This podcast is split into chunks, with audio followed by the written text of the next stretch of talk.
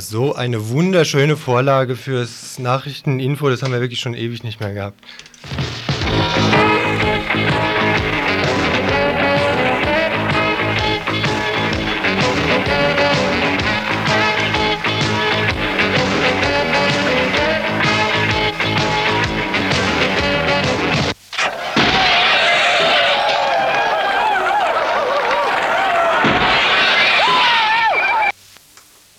Nachrichten von Radio Dreieckland.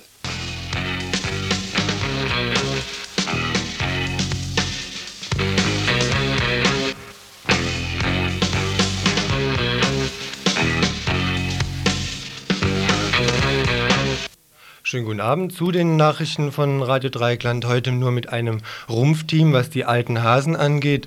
Traudel ist in Urlaub, Thomas ist weg. Ich bin der einzige halbwegs alte Hase. Heute Andreas in Technik und Moderation.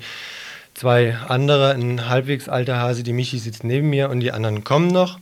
Trotzdem denke ich, wird es ein ganz gutes, interessantes, bunt gemischtes, aber kein zufälliges Dienstagsinfo hier von Radio Dreieckland. Wir haben insgesamt sieben Beiträge.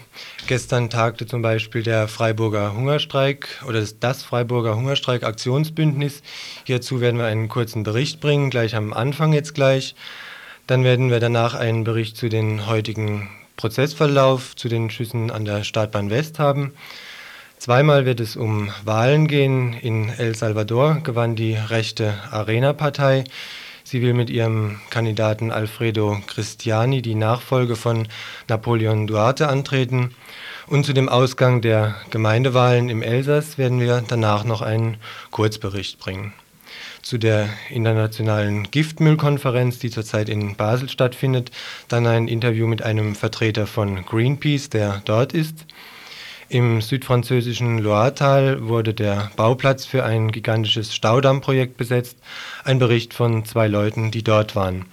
Und zum Schluss dann noch ein etwas längerer Block. In Zürich sind, wie wir ja gestern hier bereits berichtet hatten, zwei Häuser besetzt worden und in Berlin, Mensch, höre und staune, ganze elf heute im Laufe des Tages. Gestern Abend hat es, glaube ich, angefangen. Dazu also zum Schluss noch im heutigen Info ein aktueller Bericht. Und jetzt fangen wir gleich an mit dem ersten Beitrag.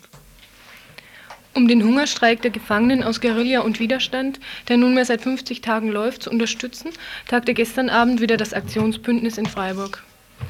Beschlossen wurde dabei, dass am nächsten Mittwoch in der Gießereihalle eine größere Veranstaltung stattfinden wird.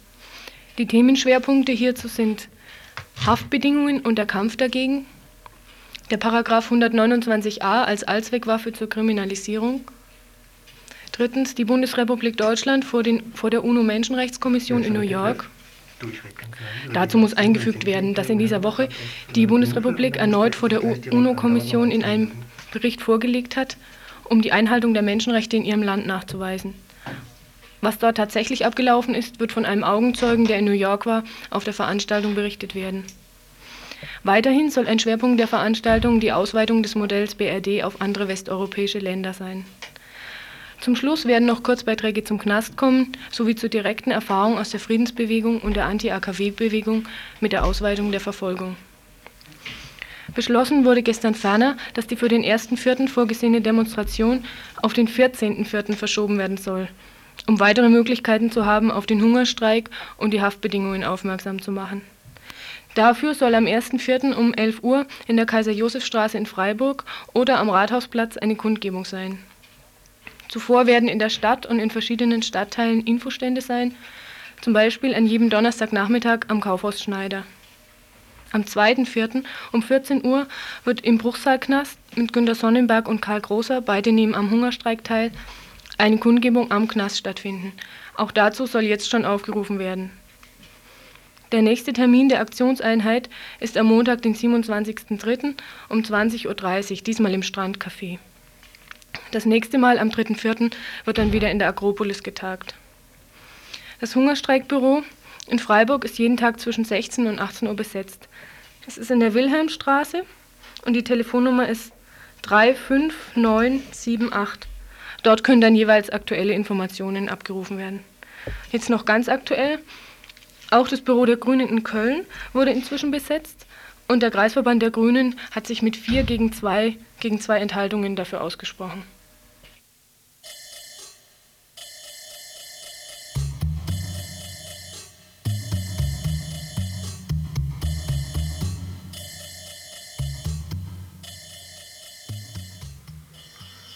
Auch heute wieder ein Prozessbericht von den Prozessen gegen die Startbahn West Angeklagten.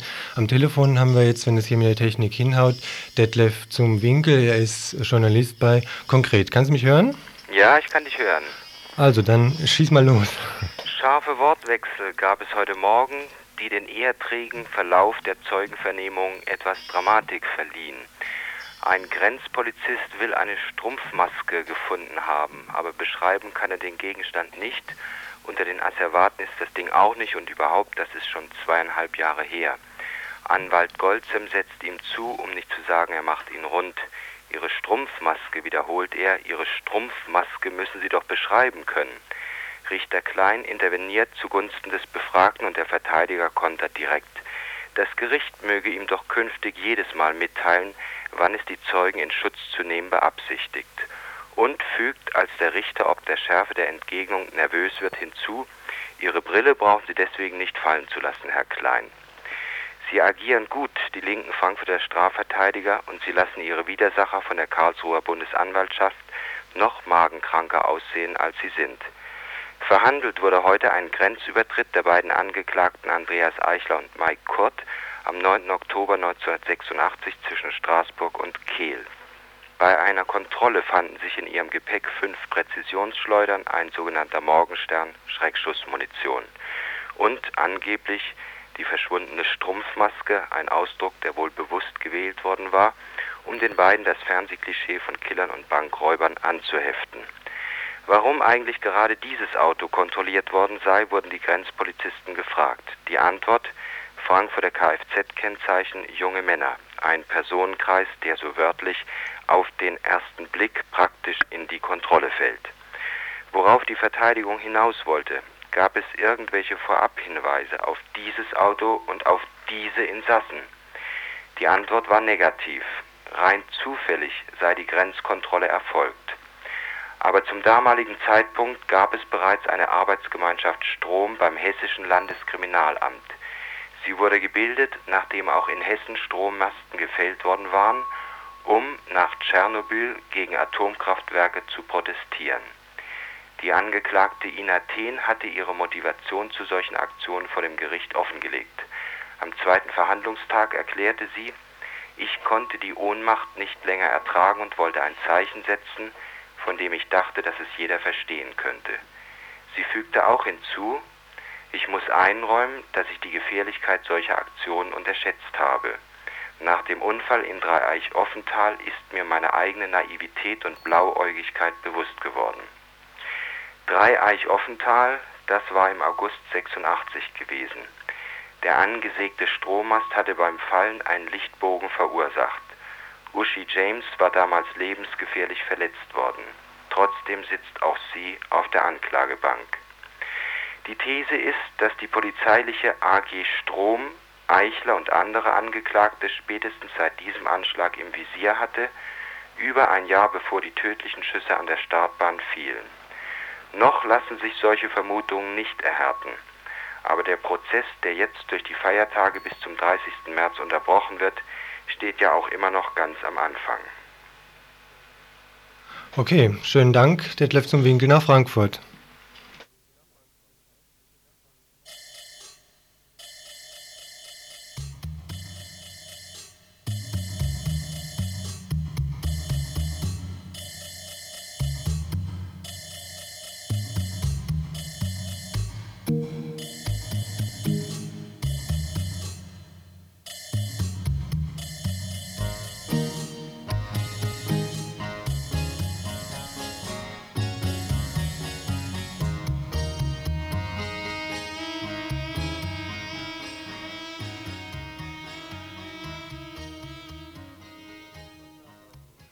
Vergangenen Sonntag war die Bevölkerung von El Salvador zu den Urnen gebeten worden. Eine Bewertung der Internationalismusredaktion von Radio Dreieckland. Am vergangenen Sonntag sollte in El Salvador gewählt werden. Und zwar zwischen Pest und Cholera. Anders kann man diese Wahl nicht bezeichnen. Zwischen der Christdemokratie und der Todesschwadron von Dobisson. Klar war bei den Wahlen schon im Voraus, wer gewinnen wird nämlich die Todesschwadrone mit ihren extremi extremistischen, faschistischen, militaristischen äh, Organisationen mit der Arena-Partei. Laut offiziellen Angaben hat diese Partei auch mehr als 53 Prozent der dort abgegebenen, abgegebenen Stimmen erhalten. Tatsächlich heißt das jedenfalls nicht viel, nicht viel auch in Bezug auf die Veränderung der schon bestehenden Politik. Was aber ist in El Salvador am letzten Sonntag gelaufen? Die ersten Explosionen erschütterten die Hauptstadt San Salvador am Sonntagmorgen gegen 5 Uhr. Bis gegen 9 Uhr dauerten die Kämpfe im Außenquartier San Ramon, wo die Befreiungsbewegung eine Stromversorgungszentrale angegriffen hatte. Ohne Rücksicht auf die Zivilbevölkerung setzte das Militär drei Helikopter ein, um die Angreifer zurückzuschlagen. Zwei Wohnhäuser wurden dabei zerstört. Das Rote Kreuz meldete mindestens zwei Tote unter den Anwohnern und Anwohnerinnen. In den frühen Morgenstunden des Sonntags wurden praktisch aus dem ganzen Land Angriffe und Aktionen der Guerilla gemeldet. Die gespannte Lage sowie auch fehlende Transportmöglichkeiten hatten zur Folge, dass sich die Menschen im Land erst im Verlauf des Vormittags auf die Straße getrauten um sich in die von schwer bewaffneten Militärs bewachten Wahllokale zu begeben. Die Hauptstadt San Salvador glich einer besetzten Stadt. Wegen des Transportstreiks, den die Befreiungsbewegung FMLN ab Donnerstag ausgerufen hatte, war das öffentliche Leben praktisch zum Erliegen gekommen. Nur vereinzelt wurden Menschen mit schwer gesicherten Militärlastwagen zu den Wahllokalen gebracht im Gegensatz zu den vorhergehenden Parlamentswahlen von vor einem Jahr verkehrten diesmal keine von der Regierung gecharterten Extrabusse zu den Wahlen. Weil auch nach zwei Anschlägen alle Tankstellen geschlossen waren, wurde Benzin zur Mangelware. Die Strom und Wasserversorgung wurde ebenfalls unterbrochen. Die Guerilla hatte erklärt, sie werde zum Wahlboykott aufrufen.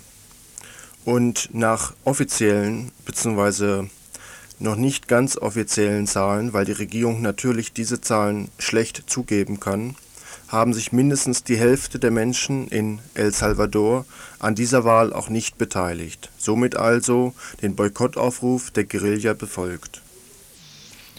Das Militär wollte diese Wahl natürlich auch als Kraftprobe benutzen. Somit, in Vorbereitung auch der Angriffe der Guerilla, schossen sie auf alles, was sich quasi bewegte an einer Ausfallstraße in San Salvador hatten sie zum Beispiel einen einheimischen Fotografen der Nachrichtenagentur Reuters getötet und dessen Kollegen schwer verletzt.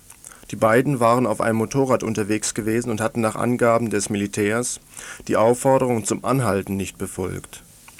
Ein Augenzeuge allerdings berichtete, die Soldaten hätten ihn hinter ihnen hergeschossen, nachdem sie sie bereits gestoppt und verhört hätten Weiterhin erschossen die Militärs einen salvadorianischen und auch einen holländischen Kameramann. Der Salvadoraner Mauricio Pineda wurde in einem fahrenden Auto von einer Armeekugel getroffen. Und der 30-jährige Holländer Cornel Lagrouve geriet bei einem Gefecht zwischen Guerilleros und Regierungstruppen sozusagen in die Schusslinie, jedenfalls so wird es offiziell dargestellt die meisten der 400 Journalisten und Journalistinnen beschwerten sich während dieser Wahl über Schikanen und Angriffe der Militärs, und der Verteidigungs und Militärminister Vides Casanova wollte sich bei den Angehörigen der getöteten Journalisten entschuldigen und erklärte die Zwischenfälle mit den überreizten Nerven seiner Soldaten. Die Guerilla hatte erklärt, wie die Wahlen auch ausgehen werden, es werde zu einer Polarisierung der Auseinandersetzung kommen nachdem ihr Angebot, die Wahlen auf sechs Monate zu verschieben, unter der Voraussetzung, dass äh, das Militär sich in die Kasernen zurückzieht, zielt, dass ordentliche Wählerlisten, Wählerinnenlisten erstellt werden und dass die USA sich in diese Wahlen nicht einmischen, hatten sie angeboten, sich auch an den Wahlen zu beteiligen. Dieses Angebot ist aber nicht angenommen worden und ein Militärkommandant der Befreiungsbewegung FMLN sagt nunmehr, Falls unser Vorschlag angenommen wird, also die Wahl zu verschieben, bedeutet das ein Sieg für das Volk, da er seine legitimen Ansprüche zum Ausdruck bringt. Der Vorschlag entspräche, einer Revolution neuer Art. Jede Revolution hat ihre Eigenart. Wird aber dieser Weg verbaut, werden wir zwar den politischen und den diplomatischen Kampf nicht aufgeben, aber logischerweise wird der bewaffnete Kampf eine noch wichtigere Bedeutung erlangen. Und die Menschen in den befreiten Zonen, in den befreiten Gebieten, in El Salvador, das ja nicht viel größer ist als Hessen, jedenfalls vom Territorium, rechnen damit, dass das Militär die Todesschwadrone mit Unterstützung dieser Arena-Partei nunmehr erneut und gezielt und verstärkt gegen die befreiten Gebiete vorgehen wird. Das heißt, der Krieg geht weiter, die Wahlen haben nichts geändert an der derzeitigen Situation. Entscheidend wird das zukünftige Kräfteverhältnis und die Veränderung dieses Kräfteverhältnisses sein.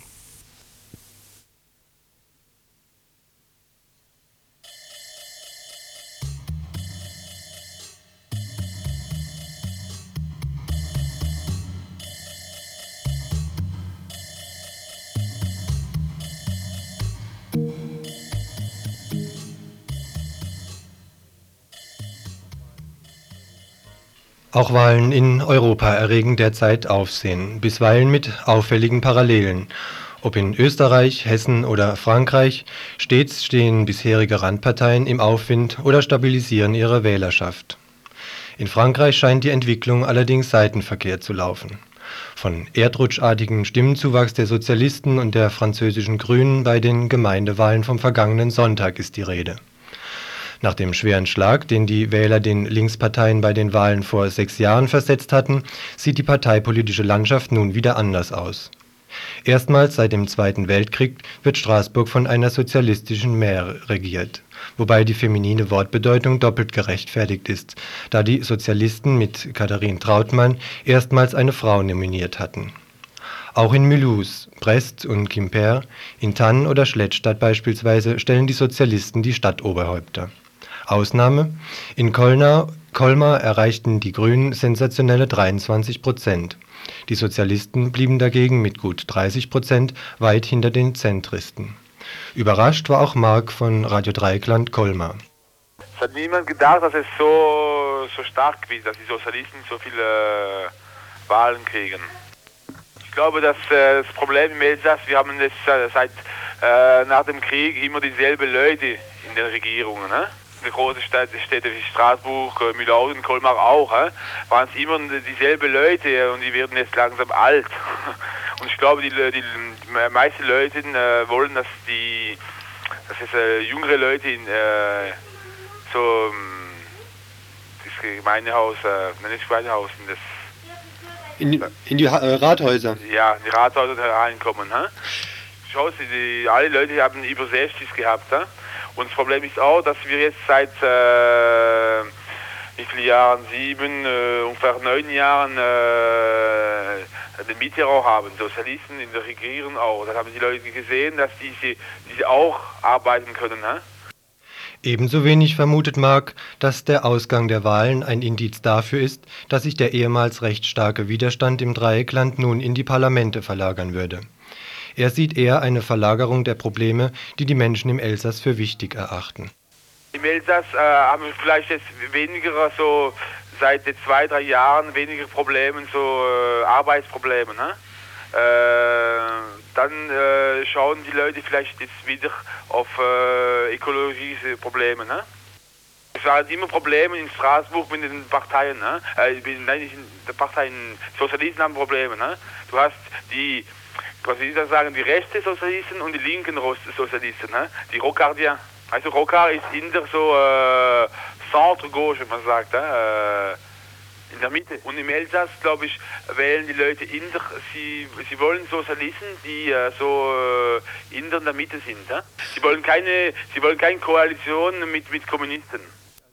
Bei näherem Hinsehen entpuppt sich also der scheinbare Erdrutsch im Elsass eher als sanftes Rieseln der gemäßigten Linken.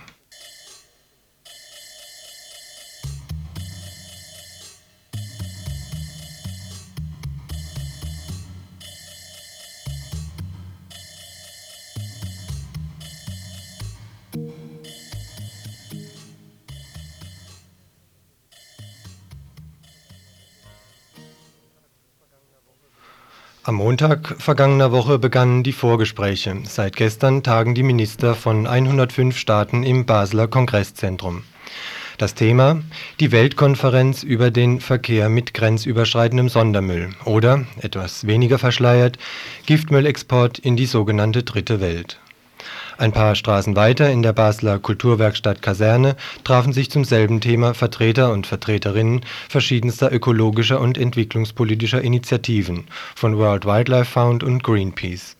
Letztere waren mit Beobachterstatus auch bei der offiziellen Konferenz anwesend. Schwere Vorwürfe erhob Greenpeace bereits am Freitag gegen den Schweizer Verhandlungsführer Alain Clerc sowie gegen die, wie sie sagten, zunehmend harte Haltung zahlreicher Industriestaaten der Sprecher der Umweltorganisation erklärte, dass Clark einseitig Rücksicht auf die US-Delegation nehme und im Konventionsentwurf wesentliche Bestimmungen zur Giftmüllexportkontrolle zu entschärfen beabsichtigte, vermutlich um die Unterzeichnung der Konvention durch die USA sicherzustellen. Umgekehrt habe Clark den afrikanischen Delegationen verschiedentlich das Wort abgeschnitten. Die Afrikaner kriegen dauernd eine aufs Dach, sagte er Strittiger Punkt bei den Verhandlungen war Ende letzter Woche einerseits die Forderung zahlreicher Nicht-Industrieländer nach einer permanenten Kontrolle des Sondermüllverkehrs durch das Konventionssekretariat, andererseits die Bestimmung, nach der gegenüber dem Sekretariat eine Notifikations also Benachrichtigungspflicht bestehen soll Nachdem es noch am Samstag so schien, als ließen sich die Länder des Trikont von den Industriestaaten in die Ecke drängen, wandte sich das Blatt zumindest in diesen zwei Punkten in den nächtlichen Verhandlungen von Sonntag auf Montag. Bis zuletzt hatten sich zwar die meisten Industrieländer, darunter die USA, die UdSSR, Japan und die BRD, auch gegen die beiden Minimalpunkte gewehrt, zum Schluss aber eingelenkt, als der Verhandlungsführer Clark eine offene Abstimmung ankündigte und die Industrieländer dadurch unter Druck gerieten Heute wurden nur noch einige Schlussdebatten geführt. Morgen wird die Konferenz mit einer feierlichen Unterschriftenzeremonie beendet werden. Ganz anders, erheblich weitergehende Forderungen wurden auf dem bereits erwähnten Giftmüllstopp-Kongress laut. Über den Köpfen der Podiumsdiskutanten und Diskutantinnen prangte in großen Lettern kein Giftmüllexport nur ein totales Exportverbot für Sondermüll in die Dritte Welt könne Abhilfe schaffen, erklärten übereinstimmend die Inderin Sayeta Gupta von der Internationalen Organisation der Konsumentenvereinigungen sowie James Puckett und Chaim Vellet von Greenpeace. Um nicht zum Alibi zu verkommen, müsse die Sondermüllkonvention folgenden Begehren entsprechen: Einbezug des radioaktiven Mülls, Sicherstellung des freien Informationsflusses über den Handel mit Sondermüll vollständiges Verbot des Sondermüllexports aus Industriestaaten in die Entwicklungsländer, Verbot jedes Sondermüllexports in Nichtunterzeichnerstaaten sowie Verbot jedes Exports in Staaten mit geringerem Entsorgungsstandard. Marktwirtschaftlicher Nebeneffekt jeglicher Einschränkung, die Länder Afrikas und Asiens als Industrieklo benutzen zu dürfen, ist übrigens, dass sich der Umgang mit Chemieabfällen verteuert bei der Erzeugung chemischer Produkte entsteht im statistischen Mittel pro Gewichtseinheit Produkt nochmal die Hälfte dieser Menge als Abfallprodukt, dessen Beseitigung eben Kosten verursacht. Was in den USA nach einer Verschärfung der Müllbeseitigungsvorschriften zur Entwicklung neuer Techniken, zum Beispiel bei der Ammoniakherstellung, mit einem Müllanfall von 0 Prozent geführt hat, dem Konzern 3M mittlerweile aber auch wieder 300 Millionen Dollar Energie- und Rohstoffkosten gespart haben soll Ähnliches auch in der Bundesrepublik, wo etwa durch die Einführung niedrigerer Grenzwerte bei den gesundheitsgefährdenden Stoffen am Arbeitsplatz die Verwendung von Lösungsmitteln in Lacken und Farben drastisch zurückgegangen ist. Wie gegenwärtig der Stand der Verhandlungen in Basel ist, inwieweit sich die sogenannten Entwicklungsländer ihre Anliegen durchsetzen konnten, dazu sprach ich mit dem Greenpeace-Vertreter Markus. Also so wie es jetzt aussieht, wird dieses, werden diese ganzen Verhandlungen ein Fiasko sein. Und es ist sogar fraglich, ob überhaupt 20 Länder, das ist ja Bedingung, damit die Konvention Gültigkeit erlangt, ob überhaupt 20 Länder diese Konvention unterschreiben werden. Gründe hierfür sind jedoch nicht allein inhaltlicher Na Natur. Auch die Verhandlungsleiter trug hierzu maßgeblich bei. So, Alain Claire, der Schweizer Vertreter und der Verhandlungsleiter in diesen Expertenverhandlungen letzte Woche, hat eine sehr, sehr traurige Rolle gespielt. Also er hat den Drittweltländern das Wort abgeschnitten und die USA jedes Mal zum Zug kommen lassen, wenn sie sich meldeten und hat ganz eindeutig die Drittweltinteressen unterdrückt und die USA und die Industrieländer bevorzugt. Und äh, jetzt hat sich das als großer Fehler erwiesen, weil die Minister, die jetzt diese Vorverhandlungen und diese Resultate der Vorverhandlungen übernehmen mussten, äh, da, überhaupt nicht darauf aufbauen können und die ganzen Verhandlungen mit von vorne beginnen, so dass es kaum wahrscheinlich ist, dass eine vernünftige Konvention zustande kommt bis Mittwoch. Immer wieder wurden, insbesondere in den Vorverhandlungen, Positionen der sogenannten Dritten Welt nicht berücksichtigt, gerade was die Einbeziehung radioaktiven Mülls angeht. Allerdings Das ist nicht geschehen und äh, vor allem die Dritt- Drittweltstaaten beharren darauf, dass das einbezogen wird. Doch ähm, haben sie einen sehr schweren Stand, weil vor allem die USA, aber auch die europäischen Industrieländer sich dagegen wehren, weil sie der Meinung sind, dass das separat behandelt werden muss. In einigen Punkten, gerade denen des Informationsflusses, wurden Kompromisse ausgehandelt. Für Markus von Greenpeace stellt sich allerdings die Frage nach der Tragbarkeit der Verhandlungsergebnisse. Die sind überhaupt nicht in unserem Sinn. Also es ist ja eine Frechheit. Es, es ist ja so, dass ursprünglich Transitländer ein Recht gehabt hätten, Transite, also Giftmülltransporte durch ihre Staaten zu verbieten. Und in der Konvention ist es jetzt so festgelegt, dass sie zwar zusätzliche Informationen verlangen können, aber nicht das Recht haben, Transporte zu verbieten. Es ist äh, also das ist ein Eingriff in die in das Staatsrecht dieser Länder. Während also traditionellerweise unter Kolonialismus das materielle Ausbeuten unterdrückter Länder zu verstehen ist, so wird derzeit abzustecken versucht, inwieweit Kolonien auch als Müllkippe verwendet werden können. Also gar nicht nur eine symbolische Aktion, wenn zur Stunde verschiedene Aktivisten Müllfässer in die ehrenwerten Verhandlungsräume rollen. Atommüll aus deutschen Atomkraftwerken gefällig, im Tausenderpack billiger.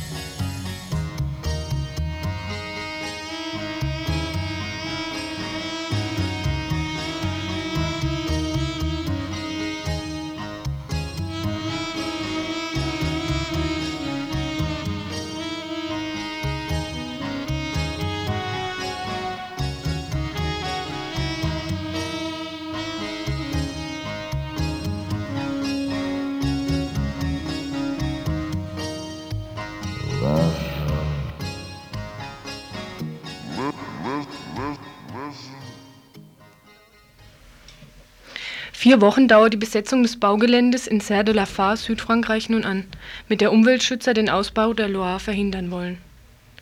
Eine der schönsten und ursprünglichsten Flussläufe soll unter dem Vorwand des Hochwasserschutzes zerstört werden. Das letzte nahezu intakte Ökosystem Europas beherbergt in seinen Auenlandschaften eine Vielfalt seltener Tier- und Pflanzenarten, die in Europa inzwischen einmalig sind. Sie haben in diesen Feuchtgebieten einzigartige Lebensgemeinschaften gebildet, die ihre Entstehung den wechselnden Wasserständen des Flusses verdanken. Durch den geplanten Ausbau und das Auffangen von Hochwassern in riesigen Rückhaltebecken befürchten die Naturschützer einen Eingriff in die Wasserstandsdynamik, was eine irreparable Zerstörung dieser Lebensräume zur Folge hätte. Die Auen dienen unter anderem als Entgiftungs- und Klärwerk für das Wasser, als Anreicherungszone des Grundwassers und als Auffangbecken für Hochwasserwellen. Allerdings ist nicht nur ein Ökosystem bedroht, sondern auch der Untergang von Ästhetik und Unberührtheit einer reizvollen Flusslandschaft vorprogrammiert. Wie sieht nun dieses Bauprojekt aus? Geplant sind vier Staustufen und die Einengung der Überflutungszonen durch Dammsysteme, sowie die Errichtung regulierbarer Wehre an der Loire und ihren Zuflüssen Cher und Allier. Bis 1991 will der Ausbauzweckverband EPALA den Bau beendet haben. Wir fragten Martina Meyer vom Bund Saarland, die eine Woche an der Besetzung teilgenommen hatte, mit welchen Gründen die französische Regierung dieses Vorhaben rechtfertigt. Ja, also es gibt eigentlich ähm, mehrere Argumente, die sich aber auch alle wieder entkräften lassen. Also zunächst mal ähm, heißt es eben, äh, man will die Loire ausbauen, um die Bevölkerung eben vor Hochwässern zu schützen. Allerdings mhm. sind die Berechnungen äh, für diese Hochwässer mh, berufen sich also auf ein Hochwasser, was vor, ich glaube, über 100 Jahren war. Und es gibt also Studien, die sagen, dass diese Hochwassergefahr eigentlich auch mit lokalen Maßnahmen, also mhm. in den betroffenen Städten, relativ einfach und, und wesentlich kostengünstiger äh, zu regulieren werden.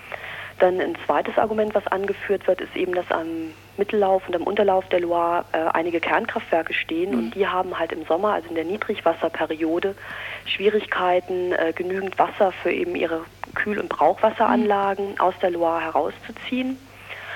Äh, ein weiteres Argument ist, dass äh, die Landwirtschaft eben zum Teil entlang der Loire intensiviert werden soll und dass die angeblich eben auch äh, im Sommer zu wenig Wasser hätten. Und dies ließe sich ja dann alles durch den Staudamm und den damit verbundenen Stausee ja auch mhm. regulieren.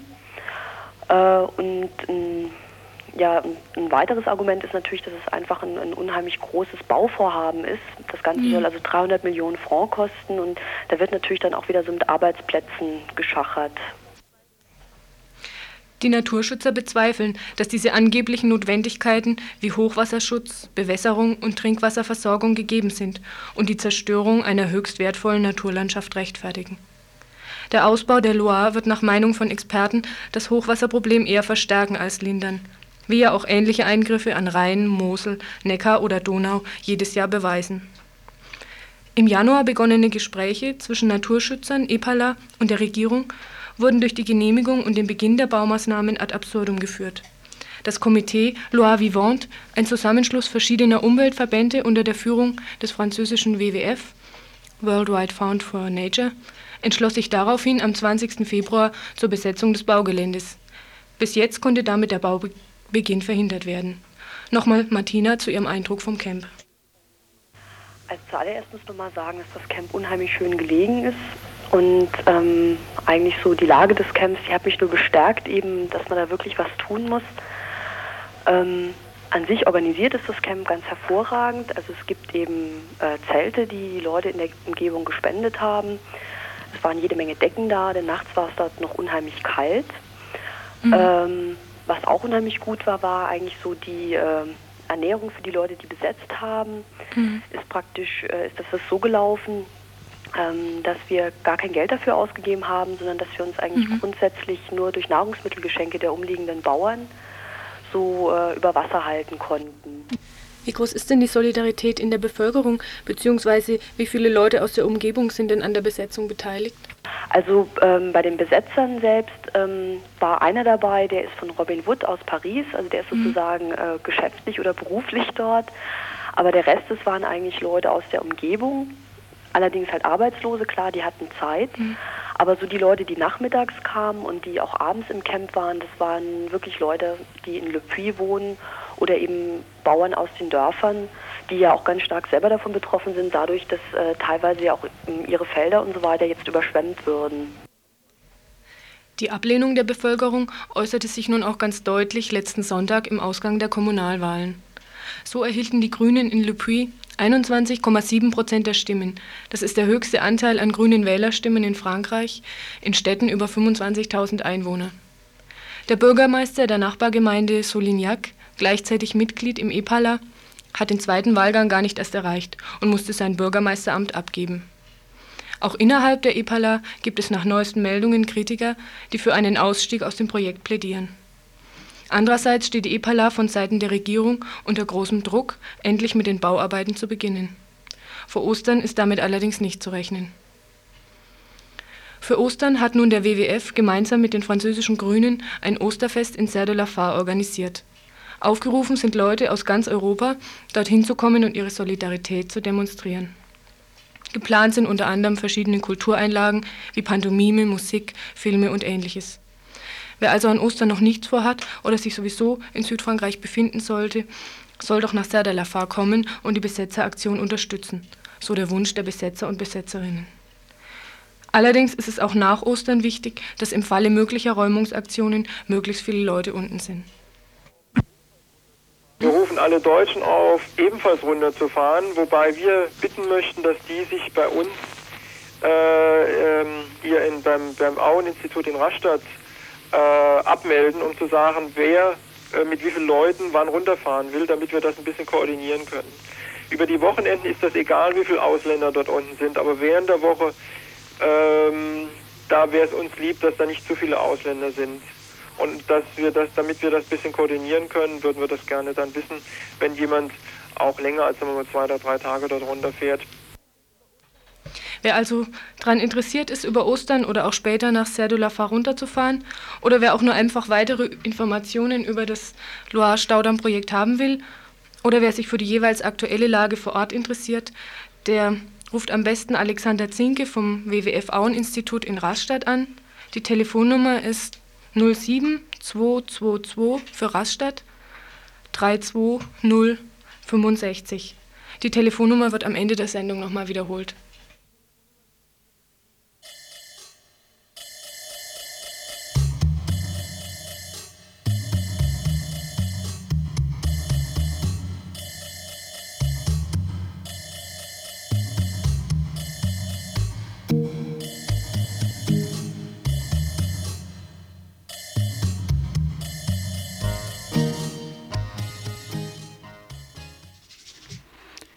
Zürich brennt wieder. Die Krawalle in Zürich verweisen auf das eigentliche Problem. In der Stadt der Banken und Versicherungen herrscht ein untragbarer Wohnnotstand. In den letzten neun Jahren ist die Miete um 60 bis 80 Prozent gestiegen. Wer eine Dreizimmerwohnung sucht, muss mittlerweile mindestens 1700 Franken ausgeben. Wohlgemerkt mindestens, denn oft sind die Preise noch höher. Unter dem Motto Wohnen tut Not fanden in den letzten Wochen Veranstaltungen und Aktionen zu der prekären Wohnsituation statt. Die Betreiber und Betreiberinnen dieser Veranstaltungswochen sind Mieterverbände, Obdachlosengruppen und linke Gruppierungen. Im Februar beschloss die erste Vollversammlung von Obdachlosen und Mieter und Mieterinnen, jeden Donnerstag auf dem Zürcher Hirschplatz zusammenzukommen. Mit dem lautstarken Einsatz von Trommeln und Pfeifen wollte der öffentliche Auflauf gegen die Wohnraumvernichtung durch Spekulanten protestieren. Die gut besuchten donnerstäglichen Aufläufe wurden von der bürgerlichen Presse zunächst ignoriert. Erst als es zu regelmäßigen Einschreitungen der Polizei kam, die gewalttätige Auseinandersetzungen mit mehreren Schwerverletzten zur Folge hatte, wird die Medienöffentlichkeit aufmerksam. Es bra brauchte einen von der Polizei inszenierten Krawall, bis sogar die bürgerliche Presse die akute Wohnungsnot anerkannte. Es ist anzunehmen, dass die Regierung wird reagieren müssen, umso mehr als das nächstes Jahr Stadtratswahlen sind. Wieder einmal werden alle Parteien von einer wohnlichen Stadt schwafeln. Wahrscheinlich werden einige Scheinlösungen gefunden. Zum Beispiel da und dort einige Alibi-Jugendlogen, um die aufmüpfigste und handlungsfähigste der betroffenen Gruppen zu beruhigen. Wir werden uns aber so nicht abspeisen lassen. Wir fordern Enteignung von Liegenschaften, die in erster Linie Spekulationsobjekte sind, und Übergabe an deren Bewohner und Bewohnerinnen billiger Wohnraum für alle, Erhaltung des noch bestehenden billigen Wohnraumes, Stilllegung der Spekulation. Wir lassen uns nicht ausmerzen. Dieser O-Ton stammt aus einer Sendung vom Zürcher Radio Lora, das uns freundlicherweise einen Bericht über die Zürcher Vorgänge zur Verfügung gestellt hat. Im Folgenden werden wir noch weitere Ausschnitte aus dem Bericht verwenden. Die donnerstäglichen Protestkundgebungen gingen weiter. Am letzten Donnerstag beschloss ein 500-köpfiger Auflauf, eine gleichzeitig stattfindende Podiumsdiskussion in Zürich zu besuchen. Auf dieser Diskussion zum Thema Wohnungsnot befand sich auch ein Zürcher Stadtrat. Eine Diskussion mit dem Stadtrat ist unmöglich, aber auch nicht nötig. Plötzlich wird klar, dass das ganze Haus von Bullen umstellt ist. Die Demonstrantinnen und Demonstranten verlangen, dass er sofort die Polizei abzieht, ansonsten würde er mitgenommen und an vorderster Front vorgeschoben. Die Polizei zieht ab und toleriert das erste Mal einen Demonstrationszug durch die Innenstadt. Im Anschluss daran kommt es erneut zu kurzen, aber heftigen Krawallen. Krawalle gab es auch nach der Großkundgebung am Samstag, die etwa 3.000 bis 4.000 Demonstranten und Demonstrantinnen besuchten. Die Demonstration blieb lange friedlich, bis die Polizei provokativ einen Menschen aus der Menge verhaftete. Daran beteiligt waren einige Zivilbeamte, die vermummt waren. Nach dem Abschluss der offiziellen Demonstration versuchten tausend Demonstrantinnen und Demonstranten weiter in die Innenstadt zu gelangen und die sofortige Freilassung des Verhafteten zu verlangen. Doch die Polizei stellte sich bald in den Weg. Die Menge begann mit dem Barrikadenbau. Die Polizei schritt mit Gummigeschossen und Tränengas ein. Molotow, Cocktails und Steine waren die Antwort. Die Menge wurde mit Tränengas in kleine Gruppen zersplittert, die weiterzogen. Einem großen Teil der Demonstrantinnen und Demonstranten gelang die Flucht über die Limmat, wo anschließend massive Sachschäden angerichtet wurden. Die Polizei versuchte, die Demonstrantinnen und Demonstranten einzukesseln. Diese wehrten sich militant, griffen einen Polizeiwagen an und als die Mannschaft flüchtete, steckten sie diesen in Brand. Etwa um 19 Uhr besammelte sich dann die Menge erneut. Die Polizei war von da an zurückhaltend. Der Zug ging durch die gesamte Innenstadt in den Kreis 4, wo eine leere Liegenschaft besetzt wurde. In einem Kommuniqué der Besetzer und Besetzerinnen der Liegenschaft in der Köchlistraße 22 heißt es, Der Wohnnotstand verlangt von der Stadt, dass sie Liegenschaften, die in erster Linie zur Spekulation dienen, enteignet. Die Teilnehmer und Teilnehmerinnen der Demo am Samstagabend sind alles direkt Betroffene der Wohnungsnot. Obdachlose, Leute, die wegen Kündigung ab Ende März auf der Straße stehen. Die Liegenschaft an der Köchlistraße 22 wurde von uns besetzt. Sie ist ein typisches Spekulationsobjekt. Es herrscht Wohnungsnotstand, doch die Stadt hat bisher nicht darauf reagiert. So müssen betroffene Bewohnerinnen und Bewohner Zürich selbst aktiv werden. Wir treten in den aktiven Notstand. Das Haus an der Köchlistraße 22 wird instand besetzt. Das Haus an der Köchlistraße 22 gehört der Fortuna Versicherung, welche ihrerseits Bestandteil des Großkonzerns Sagi Holding ist. Vor zwei Jahren wurde dieses Haus verkauft und alle Mieterinnen und Mieter erhielten die Kündigung. Darauf wurden wahrscheinlich zu viel schlechteren mietrechtlichen Bedingungen Gastarbeiter und Gastarbeiterinnen einquartiert, welche vor einem halben Jahr, also im Oktober 88, ebenfalls rausgeschmissen worden sind. Zu diesem Zeitpunkt erschien auch das Baugesuch im Tagblatt. Seither steht das Haus leer. Zwar aber ist es in diesem Haus im Auftrag der Tagi-Imperiums noch ganze Arbeit geleistet worden. Es präsentiert sich uns als zukünftigen Bewohnerinnen und Bewohner ein Bild der totalen mutwilligen Zerstörung. Sämtliche Türen und Türgewände sind herausgebrochen, sowie das Täfer ist heruntergebrochen und nur noch als Brennholz zu gebrauchen. Alle Leitungen sind herausgerissen, das Wasser abgestellt. Alle WC-Schüsseln und Schützsteine sind zertrümmert. Die Öfen demoliert. Wir stehen vor einem einzigen Holz- und Scherbenhaufen, der ganz klar verhindern soll, es je wieder irgendjemandem zu ermöglichen, hier zu wohnen. Wir verurteilen diese kaltblütigen und menschenverachtenden Machenschaften des Tagesanzeigerkonzerns, Konzerns, welcher er, erinnern wir uns, schon ein paar Jahre zuvor am Tessiner Platz praktiziert hat, um dann dort einen der Stadtsaal bekannten Megablöcke hinzustellen. So nicht. Wir lassen uns trotzdem hier an der Köchlistraße 22 nieder und machen dieses Haus nach unseren Vorstellungen wieder bewohnbar, denn die Bausubstanz ist nach wie vor in gutem Zustand. Wir fordern von der Tagesanzeiger Holding als gegenwärtige Besitzerin dieses, dieses Hauses langfristige Nutzungsverträge. Im Sinne der von Herrn Bieland im Tagesanzeiger geforderten Notstandsmaßnahmen zur Linderung der Wohnungsnot auf Ende März schlagen wir als Paragraph 1 des Wohnnotstandrechtes vor, beim Eindringen in leerstehende Häuser ist der Tatbestand des Hausfriedensbruchs nicht erfüllt, sofern sie als Wohnraum genutzt werden.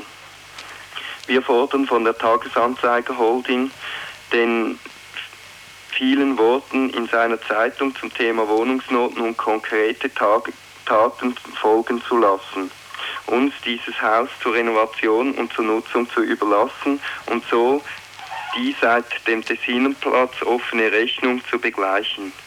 Falls wir hier geräumt werden, sehen wir uns gezwungen, ein anderes bzw. mehrere andere Objekte zu besetzen. Schon seit einigen Tagen brodelt es in der Berliner Gerüchteküche. Es habe geradezu gegärt, so eine Mitarbeiterin des linkskommerziellen Radio 100. Gestern nun war es soweit. Hausbesetzung in Berlin. Erst letzte Woche hat in Berlin die neue Koalition die Verantwortung für die Regierungsgeschäfte übernommen. Elf Häuser besetzt, acht davon in Kreuzberg. Bei den Häusern handelt es sich nur zum Teil um Spekulationsobjekte. Die Berliner Wohnungsbaugesellschaft BWG, Eigentümerin dreier Häuser, hat bereits Strafanzeige gestellt. Bis jetzt sind noch keine Räumungen erfolgt. Unter den Besetzern scheinen die Autonomen deutlich zu dominieren. Dennoch wurde heute Nacht die geplante Besetzung eines zwölften Hauses gewaltfrei verhindert deutet diese erste Zurückhaltung der Berliner Polizei bezüglich Einsatz und Methoden einen Klimawechsel in der zum Extremen neigenden Berliner Atmosphäre an? Ist hier bereits ein erster mäßigender Einfluss der neuen Koalition auf die oft von brutaler Härte gekennzeichneten Polizeimethoden spürbar? Solange Besetzer und Regierung nicht direkt aufeinandertreffen, in welcher Form auch immer, muss die Situation unklar bleiben. Die Weigerung der Besetzer, vor Journalisten Stellung zu nehmen, ihre Forderungen seien hinlänglich bekannt, erhöht die Unübersichtlichkeit der Situation. Vorerst, so scheint es, nehmen beide Seiten, jeweils die andere Seite taxierend, eine abwartende Stellung ein. Abwarten allein wird die Konfliktsituation nicht entschärfen. Wie nun ist die entstandene Lage zu beurteilen? Ist in den Aktionen eine Reaktion der radikalen Linken auf die Bereitschaft der AL zur Koalition mit der SPD zu sehen? Gerät die AL-Spitze nun nicht schon zu Beginn ihrer Amtszeit in die Beißzange zwischen linker Basis und rechter SPD? Und was nun, wenn die eigene Basis, die eben noch mit großer Mehrheit grundsätzlich für eine Koalition mit der SPD stimmte, sich in größerem Umfang was, wer die, wer die Wohnraumsituation in Berlin kennt, wahrscheinlich ist, sich mit den Besetzern solidarisiert. Zweifelsohne wird die Mehrheit der SPD zumindest auf die Räumung der bereits mit Räumungsklage belegten Häuser drängen. War doch sofort nach Koalitionsantritt Berlin als sicherer Wirtschaftsstandort von Wirtschaftskreisen in Frage gestellt worden. Befindet sich heute die Berliner AL nun also schon in der ersten äh, Regierungswoche in der Bewährungsprobe zwischen Basisforderungen und Regierungsfähigkeit. Sicher ist, weder AL noch SPD sind an einer Konfrontation interessiert.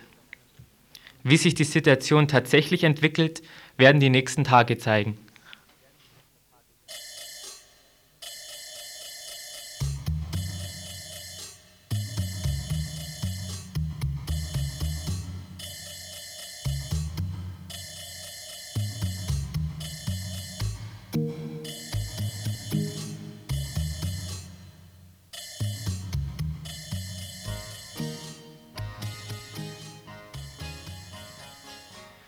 Gerade eben erreicht uns ein aufmerksamer Hörer beziehungsweise sein Anruf. Leider scheinen an sich anscheinend, ne, wie muss ich jetzt sagen, leider werden anscheinend im Moment gerade acht Häuser in Berlin zu räumen versucht.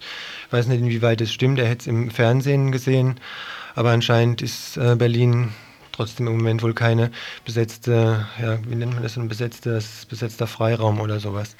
Machen wir jetzt hier weiter gleich mit unseren Veranstaltungshinweisen. Und zwar im Theater hier in Freiburg, im Kammertheater um 20.30 Uhr der Fiut Levi als Ersatz für Cinzano. In der Fabrik in der Habsburger Straße 9 um 20 Uhr macht die Friga eine Veranstaltung zu Benin in Westafrika. Und im Just Fritz Café in der Wilhelmstraße 15, auch hier in Freiburg, um 20 Uhr zeigt das Mittelamerika-Komitee Tiempo de Victoria ein Video aus El Salvador. Im Vortragssaal der Stadtbücherei um 20 Uhr der Deutsche Kinderschutzbund mit einem Beitrag Gefahren und Risiken der Niedrigstrahlung mit Dr. Friedrich Kieling. Dann noch was zum Kino und zwar um 21 Uhr im kommunalen Kino in der Urachstraße 40. Bob le Flambeur, ein Film von Jean-Pierre Malville, und zwar ein Krimi aus dem Jahr 1955. Ansonsten ist auf dem Mundenhofgelände gerade der Zirkus Montana, der täglich um 14.30 Uhr und um 18, 18 Uhr Vorstellung gibt. Paradise is exactly like where you are right now. Only much, much better. Saw this guy on a train, and he seemed to have gotten stuck in one of those abstract. Was going. And Fred said, I think he's in some kind of pain. I think it's a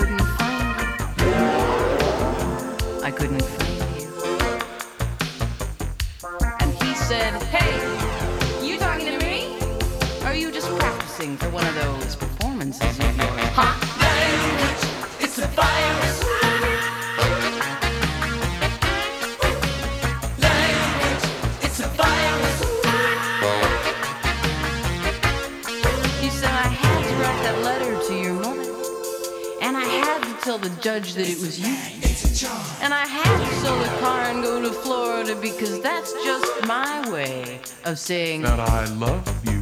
had to call you at the crack of dawn and list the times that I've been wrong.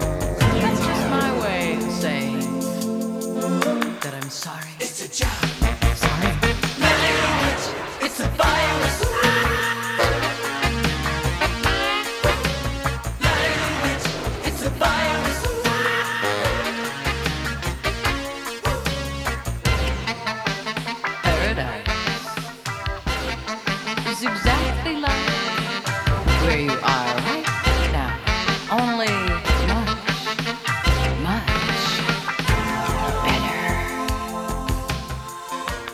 Musik, die hier ganz unüblich im Info jetzt noch hier hinten dran läuft, ist ein etwas erweiterter Veranstaltungshinweis, der einfach äh, dadurch hier so dick reingekommen ist, weil wir eben weniger Leute waren und weil wir gedacht haben, machen wir uns etwas weniger Stress und deshalb waren wir fünf Minuten vorher fertig. Der Veranstaltungshinweis bezieht sich auf das Kinoprogramm vom kommunalen Kino über Ostern und zwar läuft da jeweils abends von Laurie Anderson Home of the Brave und aus diesem Film ist jetzt auch die Musik, die hier gerade läuft.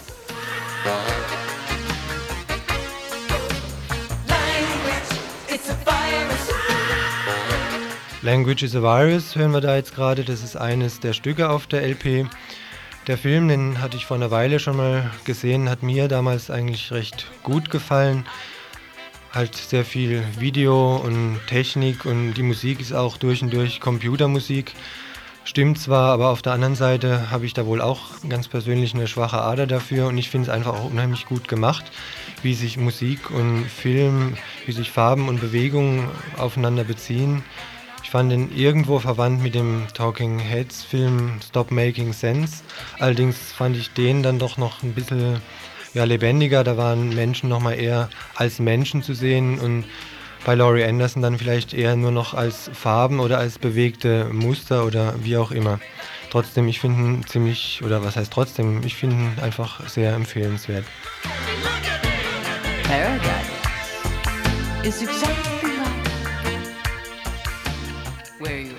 So, jetzt ganz zum Schluss nochmal die Adresse in Sachen Loire Staudamm-Projekt. Wer Informationen haben will oder wer die Besetzeraktion in Serre de la Far unterstützen will, ähm, meldet sich oder informiert sich am besten bei Alexander Zinke vom WWF Auen-Institut in Rastatt, Josefstraße 1, 7550 Rastatt. Die Telefonnummer ist 07222 für Rastatt 32065. Gut, und weil dieses ganze Hin und Her und die Aktionen der dortigen Umweltschützer schon fast zwei Jahre dauern und weil auch so äh, Besetzungen Geld kosten, weil auch niemand weiß, wie lang der Bauplatz noch besetzt sein wird, bittet der WWF auch um Spenden. Es wurde ein vom WWF Deutschland ein Spendenkonto eingerichtet und zwar trägt es die Nummer 2000 bei allen Banken und Sparkassen unter dem Stichwort SOS Loire. Ja, in diesem Sinne verabschieden wir uns dann heute von euch. Der Johannes, die Annette und die Michi und zum Schluss auch noch ich, der Andreas. Wir haben für euch heute gemacht die Nachrichten von Radio Dreieckland.